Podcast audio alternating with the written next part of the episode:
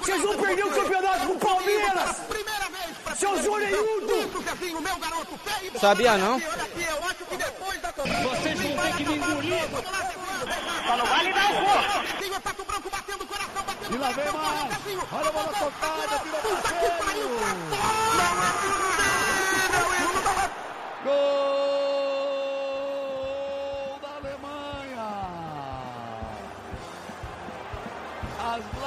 do menino! Que merda, hein?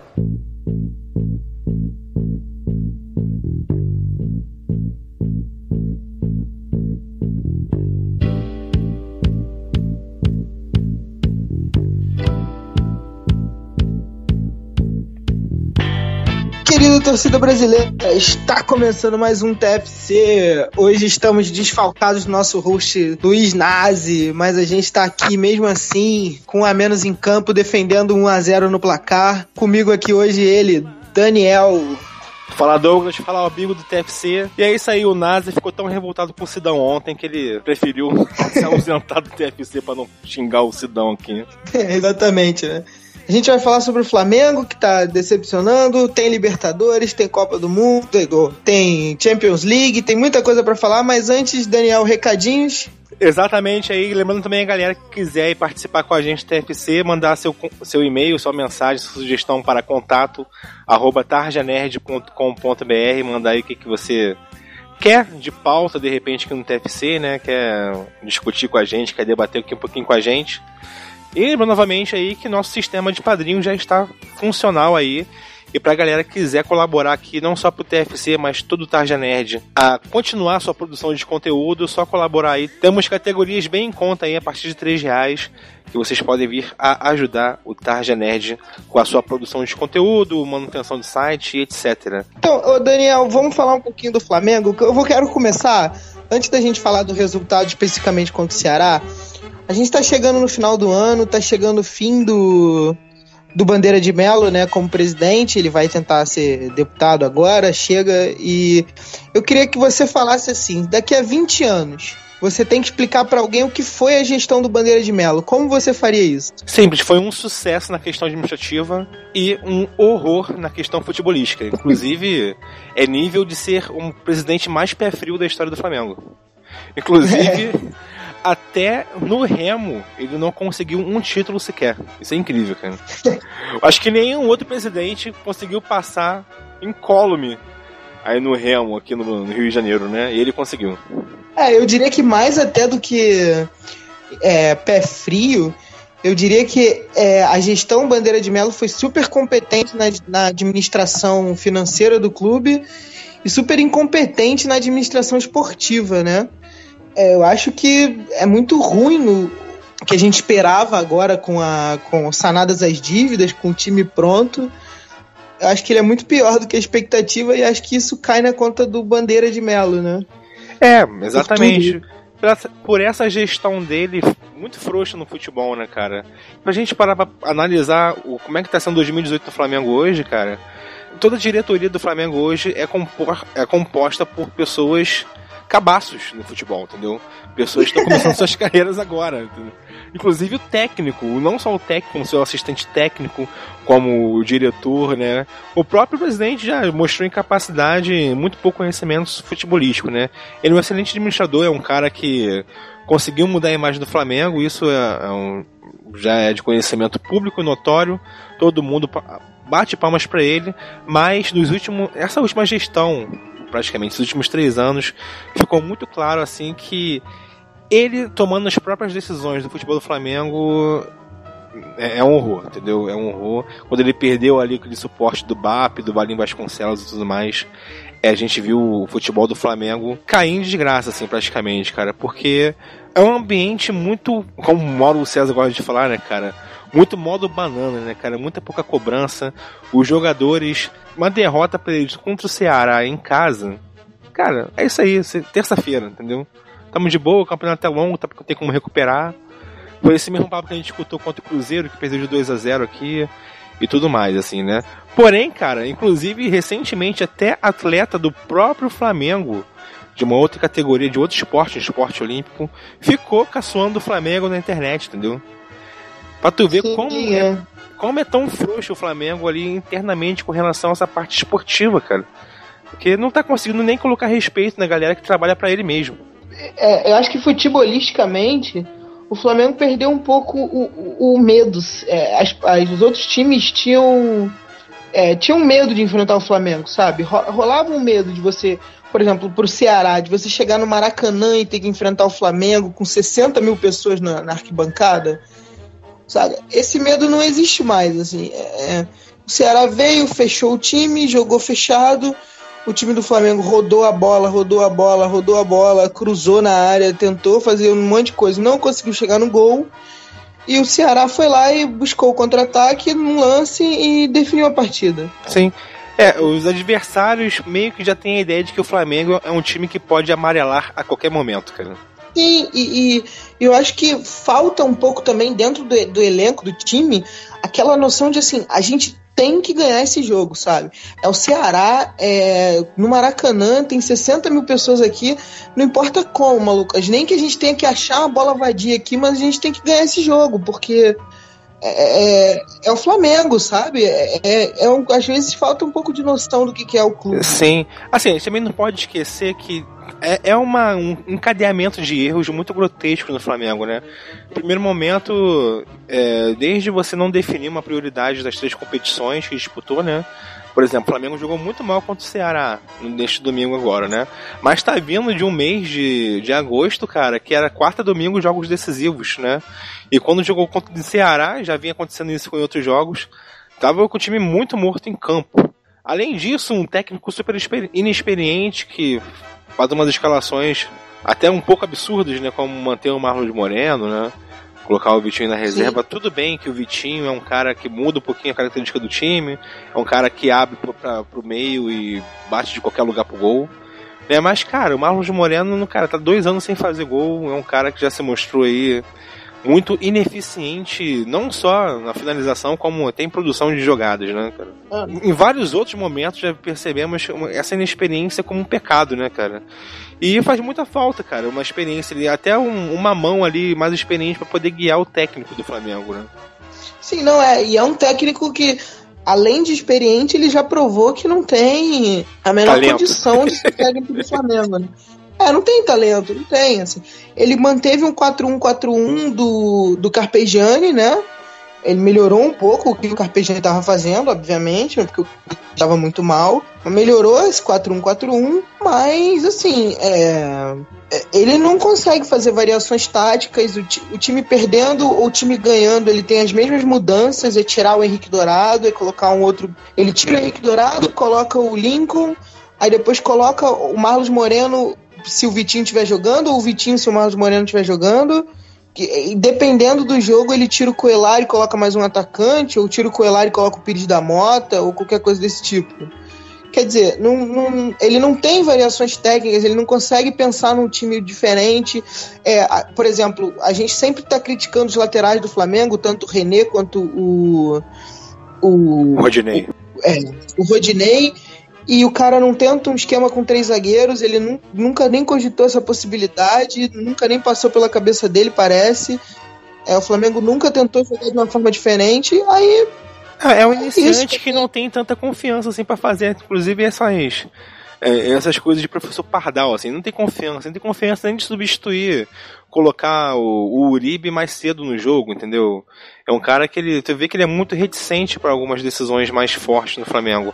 Mas assim, ok, ele é um cara limitado, ele poderia ser um cara de talento, pô, com 36 anos de contar com um técnico seria, porra, muito bom pro futebol brasileiro, né? mas tá se mostrando que não é. E assim, a culpa não é dele, né, cara? A culpa é de quem colocou ele lá. A culpa é de quem confiou num técnico estagiário aí, cara, e numa direção totalmente, como eu falei anteriormente, cabaço que transforma o time do Flamengo um time de cabaço, cara. É isso. Sim. É, quase não dá para atacar o cara, né? Porque não tem um respaldo da diretoria para ajudar o cara ali. Então ele fica à mercê de um vestiário. Ele não é um cara tão, tão experiente para controlar um vestiário como é o do Flamengo, que tem alguns medalhões ali.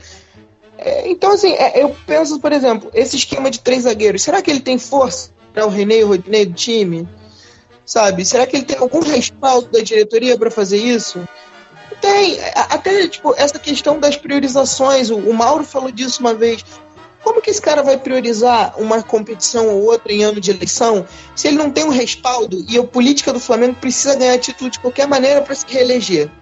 Sim. Então, assim, até essa questão é, é, é relevante, saca? E é, eu acho muito difícil o Flamengo recuperar cinco pontos aí do São Paulo e do Internacional, porque nenhum dos dois está dando muita bobeira também. E acho que a única chance de título é a Copa do Brasil, sendo que tem, tem uma pedreira aí, né? Se chegar à final, é, enfrenta ou o Cruzeiro do Mano Menezes de novo, ou o Palmeiras do Filipão mais uma vez. É, ou o Palmeiras do Filipão, que também é um bastante copeiro, né?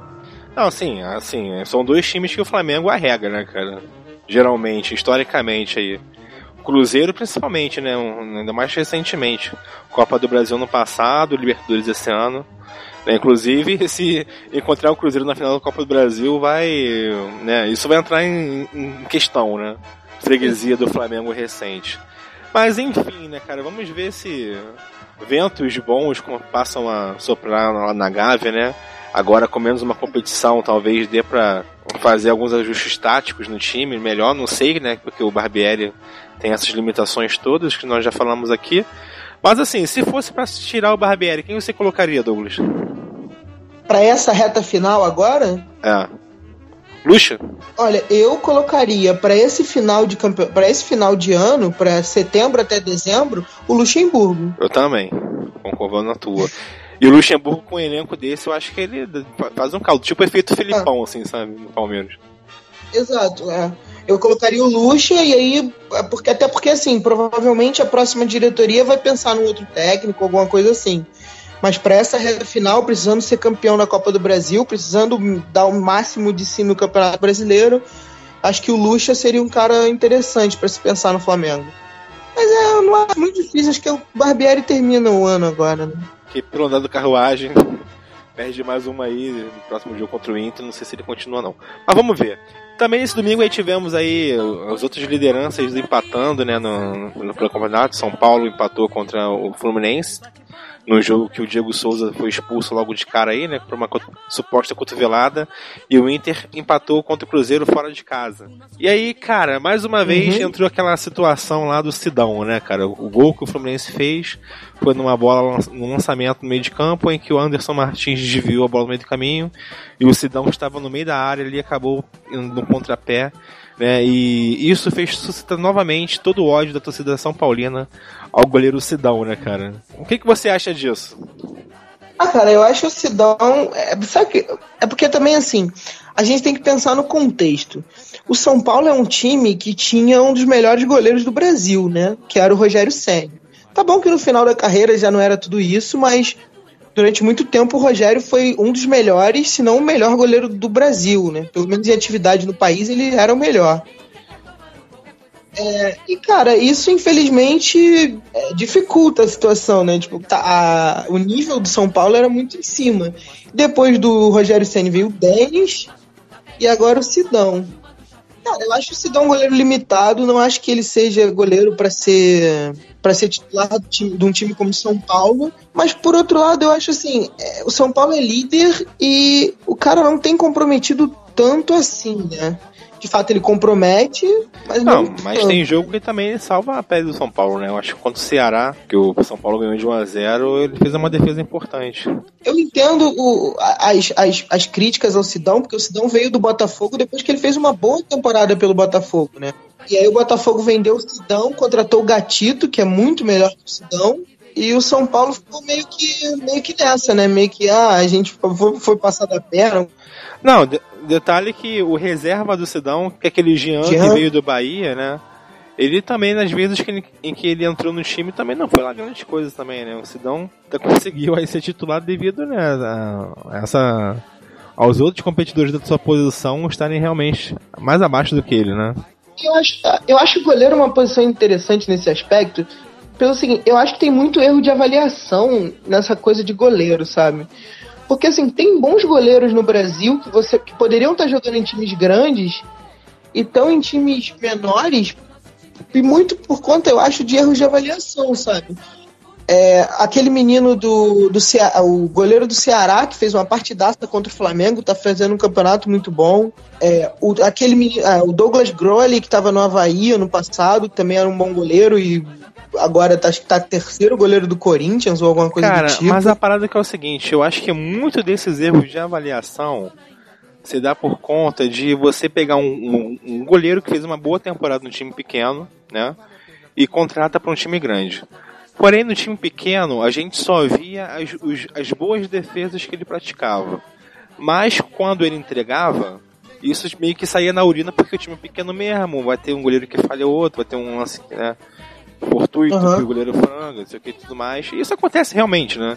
Tu vê aí, por exemplo, esse próprio goleiro do Ceará, ele já agarrou bem contra o Flamengo, agarrou bem contra outros times, mas também já deu uns frangos bizarros nesse campeonato. Uhum. Eu acho que quando um, um, um, jogador com esse perfil vai pro time, pro time grande, cara, se ele mantiver a proporção de, de uma falha e 14 defesas boas, entendeu? Ele vai ser marcado como um goleiro ruim, entendeu? Porque não pode falhar.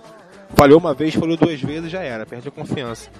E aí, cara, não sei, porque tu vê muitos goleiros que vieram né, de sucesso em times pequenos, cara, não, não, não tem conseguido sucesso assim quando chega num time grande, né? Tu vê o próprio Muralha, cara, que chegou aí, porra, né, super, é, digamos, recomendado por, por sua temporada no Figueirense, chegou no Flamengo e fez o que fez, né? O Sidão, o Jean no Bahia.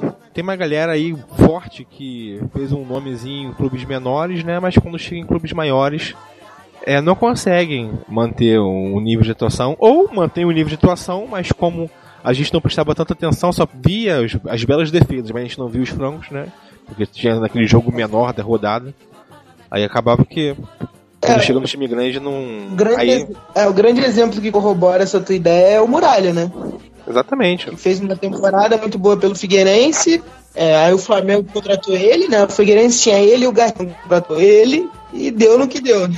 Aí eu acho que o erro de avaliação tá muito mais nesse, nessa questão aí, entendeu? E seus times com seus centros de inteligência aí, eu não sei o que fazem com essa parada aí, né? Só para concluir essa questão do, do, do goleiro, acho que o São Paulo tem feito boas partidas, o esquema defensivo do São Paulo é bom, né, montado pelo Aguirre. Então acho que o, o, torcedor São Paulino não precisa ficar tão desesperado com o Sidão, porque eu acho que dá para vencer o campeonato com apesar de Sidão. É, também acho. É que São Paulo tem jogadores que realmente decidem jogos, assim, né, cara? Jogador que às vezes pega uma bola debaixo do braço e tira um gol, né? Faz uma jogada que sai gol. E isso é muito importante. É, vamos para o próximo, próximo tópico? Vamos lá. É, Daniel, a pergunta é a seguinte: depois desse sorteio da Champions League, que a gente acabou de ver, qual dos grupos te interessou mais? Assim, qual grupo você fala assim, ó, esse aqui eu quero assistir os jogos, quero ver esses os jogos aqui que tá bala. Assim. E para variar, tivemos novamente grupos da morte, né? Grupos de molezinhas e tudo mais, né? Para variar, sempre acontece essas, essas divisões meio desproporcionais, esses sistemas aí de ranqueamento e tudo mais. Mas, cara, tem, ter bastante jogo interessante aí, né? Vamos analisar grupo a grupo? Ah, podemos. É, eu acho interessante no, no, nos grupos da. Interessante não, acho um pouco chato. Mas os grupos da Champions League são quase todos bem definidos, assim, né? Quem que a gente acha que vai passar.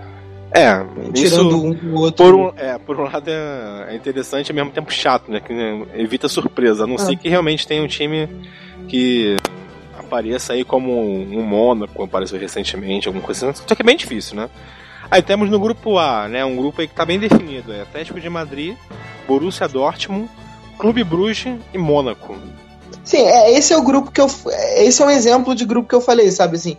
O Atlético de Madrid é um time que está em primeiro nesse grupo. E aí você tem talvez alguma disputa aqui entre Borussia Dortmund e Mônaco, que são dois times que estão em processo de mudança aí, né?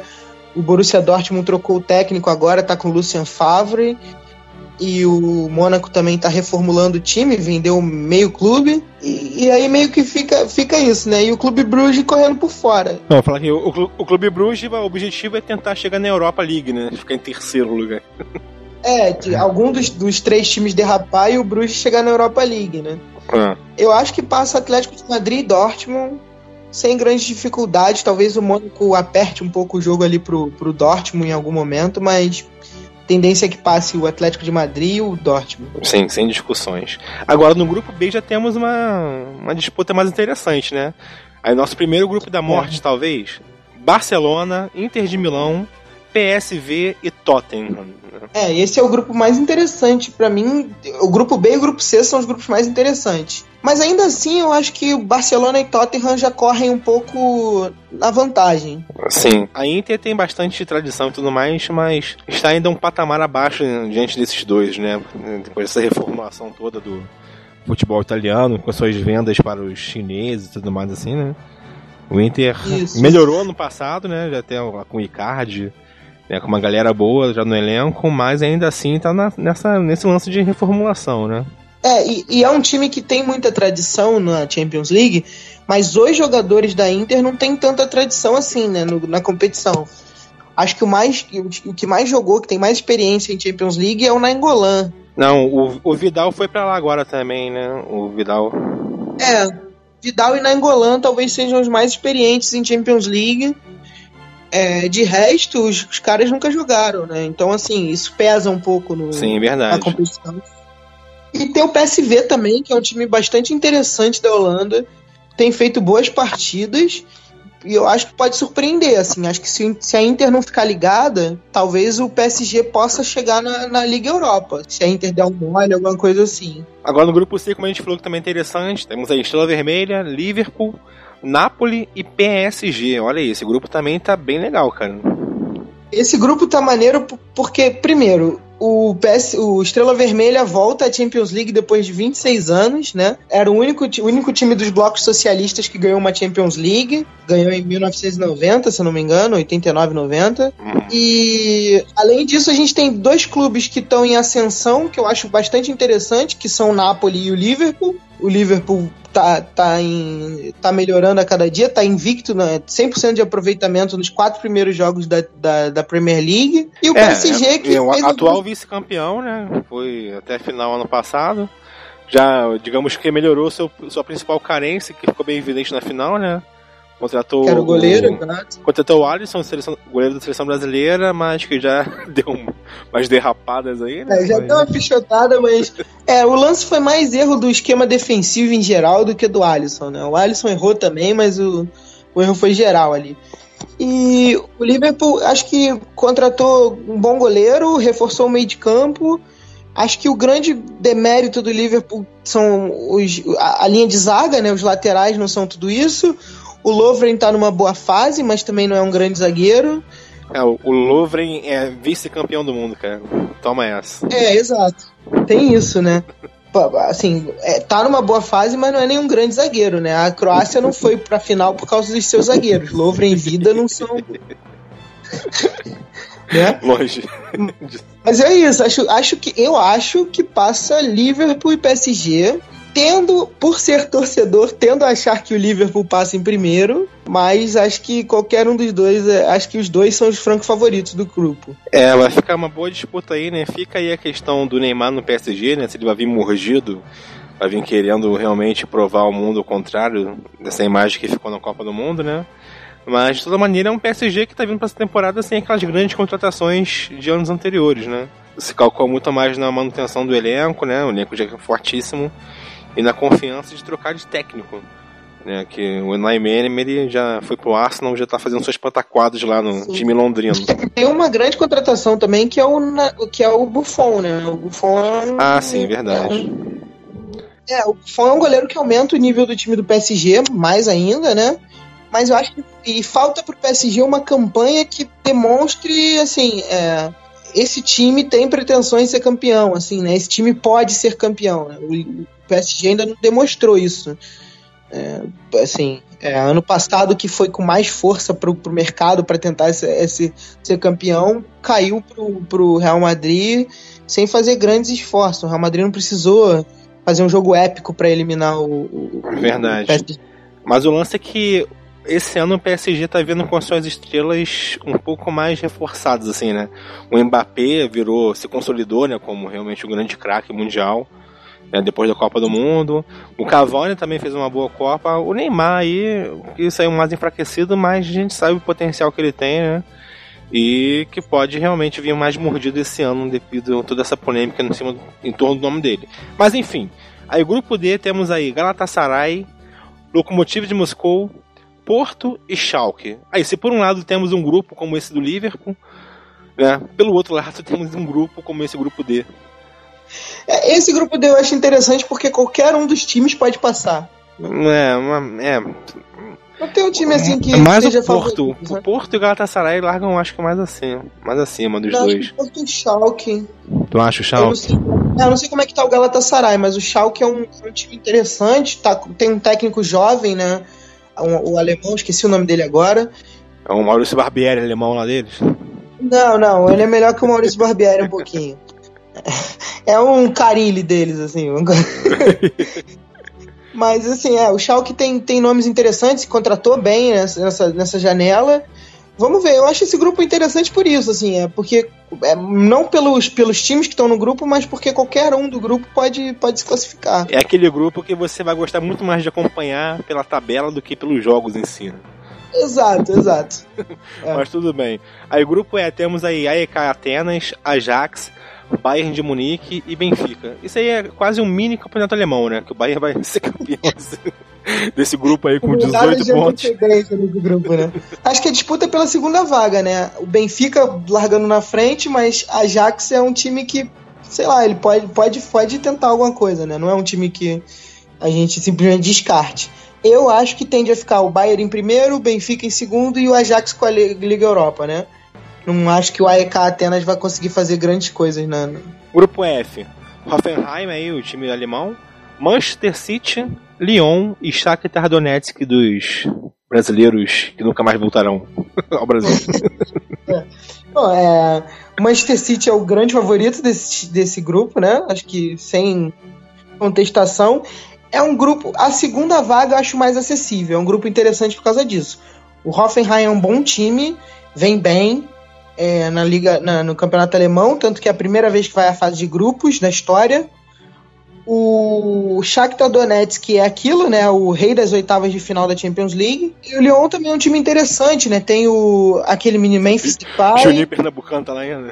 Juninho não, é. é, agora ele tá como comentarista oficial do Lyon, né? É, a gente sempre pensa no Lyon, imagina o Juninho Pernambucano lá jogando com a fitinha no cabelo, batendo falta. É. É, mas é um time que tem alguns valores interessantes. Eu acho, se eu fosse apostar, pela experiência, o Shakhtar Donetsk deve ficar com essa segunda vaga tranquilamente. É, tranquilamente eu não sei, mas acho que fica também. É. Então, seguindo aqui, grupo G, CSKA, time da Rússia, né, Moscou, é, Real Madrid, né, o tetracampeão, é tri? Não, é tri, né? Calma, o, calma, é, começa, calma. calma aí, calma. Tricampeão, né? O tetra é questão de tempo aí. Se bem que esse ano tá meio ruim. Tá Mas, foda, Roma, Pilsen aí do time que eu não sei de onde que é, de algum país do leste europeu. É da República Tcheca, Victoria Plitzen, Plitzen, sei lá, mas que fala assim, porra. Pilsen, é. Não é uma IPA, mas é um Pilsen. É, é tipo isso, Vitória Cerveja. É, Olha, eu acho que grupo fácil também, né? Não, Madrid... cara, eu acho que esse grupo tem a cara do Real Madrid ficar em segundo. Ah, eu acho não, acho que não, cara. Só se a Roma jogar muito, assim. Acho que o Real Madrid ele dá sorte em sorteios em geral, né? Ano passado foi um, um, grupo mais difícil, mas em geral os grupos do Real Madrid tem sempre aqueles bate Borisov. Não, mas me surpreende esse ano não ter vindo o Tottenham ou o Borussia Dortmund, né? Que sempre cai também no grupo do Real Madrid. É, isso. Foi, ano passado foi esse grupo, inclusive, né? Ba é, Borussia Dortmund, é, Tottenham. Real Madrid, Tottenham e acho que um clube avulso, assim, né? Bate, um Paul. É, um Basel, alguma merda dessa, assim. É, esse ano tá. Esse ano tá até mais fácil, assim. Real. Madrid, é, Roma. Sim, está, realmente está mais fácil, mas o lance é que o Real Madrid esse ano tá um time ainda se achando, se encontrando no técnico novo, né? Ainda sem é. aquele craque instaurado, né, para substituir o Cristiano Ronaldo, tá aí o Modric, né, como se estabelecendo como o grande nome desse time. Né, mas é, já tava no time já, né? Tipo assim, foi só uma perda de força que o Real Madrid teve, não teve uma reposição. Contratou o Courtois pra esse ano, tá lá o Vinícius Júnior que já tá treinando no Real Madrid Castilla, né? De repente pode Sim. subir aí, mas é um Real Madrid mais enfraquecido. Realmente o Tetra vai ser bem difícil esse ano. O Roma, né, cara, é, fez uma boa, uma belíssima campanha no passado, chegou na semifinal. Mas eu acho que semifinal esse ano pro Roma vai ser muito assim, como foi ano passado, né? Mas. Esse... É, eu acho que, acho que pode sonhar em. Acho que dá para passar desse grupo a Roma. Sim, dá. A Roma passa nesse grupo, acho que até com certa tranquilidade. Se CSKA Moscou não é um time muito muito forte. Se a Roma não der uma romada, eles conseguem passar tranquilamente. E finalmente aí no grupo H temos o grupo formado por Juventus da Itália, Manchester United Estados Unidos, amor, da Inglaterra, da Inglaterra. Tá quase nos Estados Unidos mesmo, né? Do jeito que tá fazendo amistoso lá em, lá em Los Angeles. É verdade. Valência aí da Espanha, né? E Young Boys da Suíça. Aí um grupo interessante também, né? Eu queria dizer que acho que se esse grupo fosse em 2005, esse grupo seria um grupo da morte. Porra, 2005, caralho, porra, pode crer. Pablo Aymar no Valência, Pablo Aymar, Caniçares, Cláudio Lopes, olha aí, nossa. Bateu até um saudosismo aqui agora. É, porque a Juventus tinha um time bom. É, talvez a Juventus ia ser mais fraca que o Valência até em 2005, eu acho. Não, tinha o Del Piero lá ainda, tinha uma galera é, boa lá. É. O United ia ser com certeza o time do, do ano, né? Giggs, Paul Scholes. É, tava no auge, é. auge, da carreira e da vermelhidão dele, né? Que é um, um homem. Sim. um homem vermelho. um homem pimentão. Mas hoje em dia, em 2017, 2018, o que, que você acha desse grupo, Daniel? É, assim, eu acho um grupo interessante, né? Como você falou, são times ali com tradição e até um certo ponto equilibrado, muito mais a Juventus e o Manchester United, mas são times que estão muito longe de seu, seus apogeus, né? A Juventus agora que está tentando retomar, né, sua, retomar o seu grande poder né, na, na Europa aí, com o Cristiano Ronaldo, né, com um elenco muito forte, a volta do Bonucci a Juventus. Uhum. O Manchester United que sempre é forte, né, mas que também não tem vivido muitos é, anos dourados nesses últimos anos, né? O Valência é. que vive numa tremenda, um tremendo rebuild, né? O Valência está sempre rebuild. Depois que o Pablo Aymar é. saiu do Valência, virou rebuild eterno, assim. Isso. E o Young Boys que é whatever, né? É, o Young Boys aí, pô. Outro figurante de grupo. É um, é um, Cara, um time de boy band, essa porra aí? Porra, Parece, né? Quem comprou esse, esse time aí foi o Justin Timberlake, né? Que tá querendo entrar no, no ramo futebolístico. O técnico ele botou o Kevin do Backstreet Boys. Mas, mas assim, agora falando sério, eu acho que a Juventus ela tem uma tem um imediatismo aí na, na, Champions League, né? Porque contratou o Cristiano Ronaldo, fez contratações pesadas esse ano, além do Cristiano Ronaldo. O Bonucci voltou também, né? É, saiu o Higuaín, que é uma contratação forte, um reforço muito bom para o Juventus.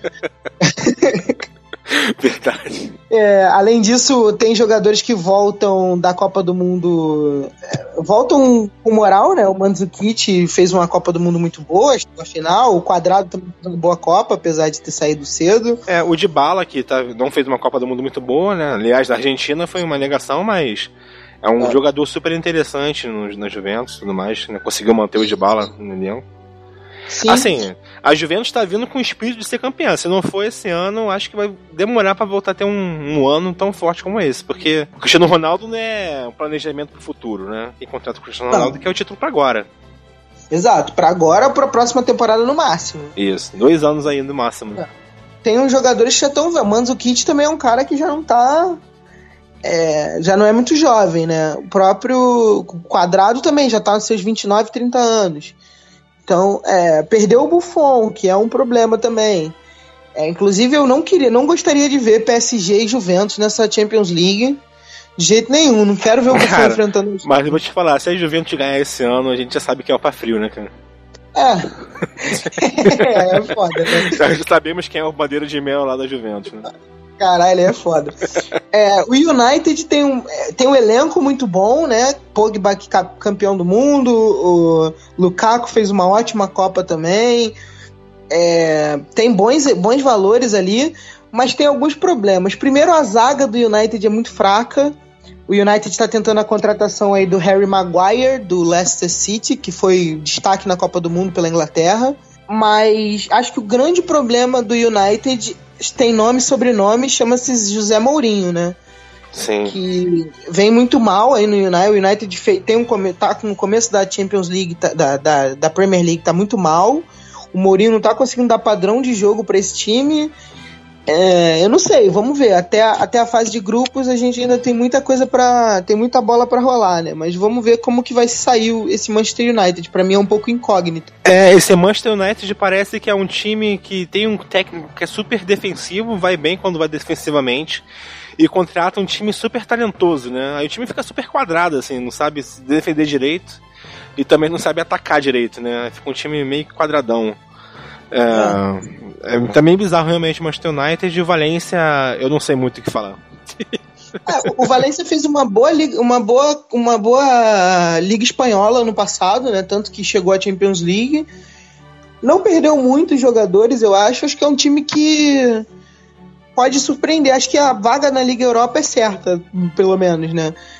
pode até, quem sabe. Eu lembro do, do, do primeiro do, do ano do, do Manchester United, que quando era o Van Gaal, que o Manchester United fez uma, uma, liga, uma fase de grupos muito ruim e o Wolfsburg passou. Né? Inclusive ganhando do United em Old Trafford, ou empatando com o United em Old Trafford, alguma coisa assim. É, então eu acho que se o Manchester United der bobeira, se, se relaxar demais, se moscar muito, se o Mourinho não conseguir achar um time até o, até o final do ano, o, o Valência pode até, quem sabe, sonhar com uma, uma, uma vaga né, nas oitavas. Mas eu acho que os favoritos são Juventus e Manchester United mesmo. E o que que o Young Boys aí tá pretendendo nesse grupo aí? Falei quais são as, as inspirações desse grupo de boy bands aí, jogando a Champions League. É, acho que o time do. Acho que o time do Ryan aí, como você falou, né?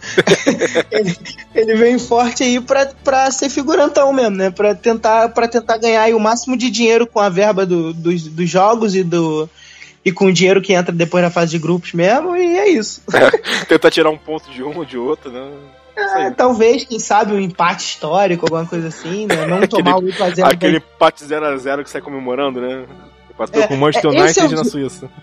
É, esse é o jogo que faz a artilharia do Cristiano Ronaldo, né? Porque pega esses times desse, mete 4, 5. E aí vai até as oitavas metendo um gol cada jogo e consegue ser artilheiro da time. Verdade, faz 25 na temporada, né? É, exato. Mas show de bola, tá aí os oito grupos né, da Champions League. Alguns grupos bem equilibrados, interessantes, outros nem tanto. Mas fica a expectativa aí, galera pode acompanhar aqui no TFC, né? Algumas repercussões que com certeza faremos por aqui. Né, e algumas pistoladas do Douglas quando falarmos mal do Liverpool. É, sempre. Vamos ver, vamos ver. É que corre o risco, cara, ele corre o risco do Liverpool dar uma vacilada, ficar de fora das oitavas. Eu vou, eu vou pistolar muito nesse podcast.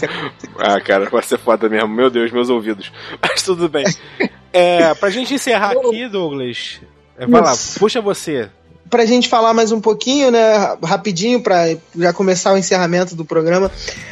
Tivemos a, a bola de ouro da FIFA, né, os três finalistas, e pela primeira vez desde 2007 não temos Lionel Messi entre os três finalistas, né? Sim. E aí, Daniel, você acha que é justo? Você acha que faltou um pouco de respeito com o Messi também, pela temporada muito boa que ele fez na Liga Espanhola? Ou você acha que é isso mesmo, que a tendência é essa, que ele, que ele e o Cristiano Ronaldo, o Cristiano tá na lista mais. Cara, eu acho que isso, em primeiro lugar, no primeiro momento é sintomático, assim, né? Há uma queda realmente no rendimento dos dois. O Cristiano Ronaldo foi decisivo no Real Madrid, mas também não teve uma temporada como o de outrora, né?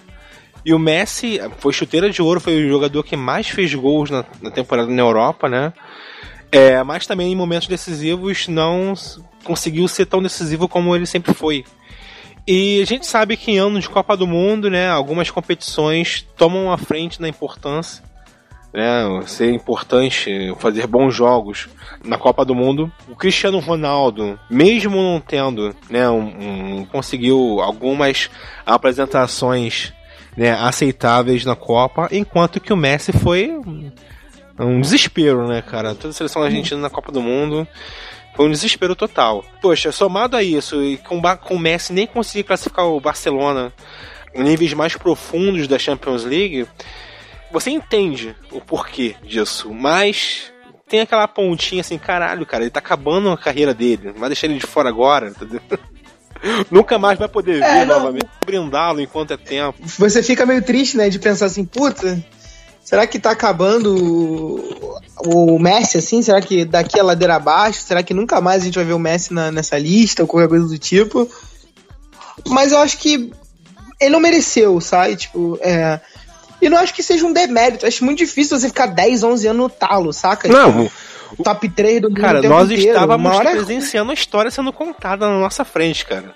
Sim, é muito difícil. Acho, acho, que nem vai ter outro cara que. Não sei, né? Mas acho, acho difícil que tenha outro cara que fique tanto tempo batendo como foi o Messi, como foi o Cristiano Ronaldo o tempo inteiro nesse, nesse top 3. Mas eu acho que uma coisa que é boa de, de um dos dois ter saído é que você abre espaço para jogadores que. Jogadores novos, jogadores estão pedindo passagem, né? O Modric é um cara que tá jogando muito futebol e não é de hoje, né? Assim, há muito tempo o Modric joga um, em alto nível. Né? Há muito tempo o Modric pede esse, essa oportunidade. É, tiveram outros jogadores que ficaram de fora por conta do, da monstruosidade que eram esses dois, né? Tipo, como foi o próprio Tony Kroos, teve anos que merecia estar no top 3 e nunca esteve. É, Robin, Ribéry, é, o próprio Iniesta. Teve, tiveram anos que, que outros caras podiam ter entrado e, e, é legal ver assim um pouco esse top 3 mudar um pouco, né? O Salah tá aí também. É, só, é, só lembrando, né, reforçando que os três que foram pra final, Cristiano Ronaldo, Modric e o Salah, né? Sim. O Salah aí que teoricamente entrou no lugar do, do Messi nessa disputa, mas tá ali muito merecidamente, cara. O, o Salah, se for comparar com os gols do Messi e os gols do Salah na última temporada, o Salah, assim, teoricamente tá mais merecido ali do que o Messi, entendeu? Sim, em importância, né? Os gols do Salah foram muito importantes. O Salah levou o Liverpool a uma final de Champions League de novo. Depois de 14 anos, e no acho. campeonato inglês, né, também foi o artilheiro, com uma média de gols incrível também. Entendeu? Ele também não foi tão bem na, na Copa. Na Copa, o Egito como um todo também não foi tão, tão grande coisa. Eu acho que a Copa validou é, o Modric, né? Eu acho que a Copa. É... O Modric entrou aí nas cota, na cota da Copa, né? tem um contexto também, porque assim, são três temporadas que ele tá no Real Madrid é, bala, né? Que ele tá jogando muita bola no Real Madrid. E aí sim, a Copa do Mundo, a, a final de Copa para a Croácia veio para validar ainda mais esse ano, do, é, é, é, essa, essa fase do Modric, né? E aí não tinha como mais, não teve como mais negligenciar o cara. Ele teve, teve que entrar, não teve jeito. Mas é... Desse aí, quem você acha que leva? Cara, a minha torcida é pelo Modric. Mas como eu acho que esse, essa competição é um pouco viciada, eu talvez o Cristiano Ronaldo leve mais uma. Mas eu acho que. Mas a minha torcida tá é pelo Modric. mesmo o CR7 levar essa. Mas eu acho que o Modric também é o meu favorito para ganhar. É o que eu prefiro, na verdade, né? Ganhar uhum. essa, essa premiação. Se bem que se o, Gala, se o Salah ganhasse, ia ser muito foda também, né? É, mas acho que o Modric merece mais, assim.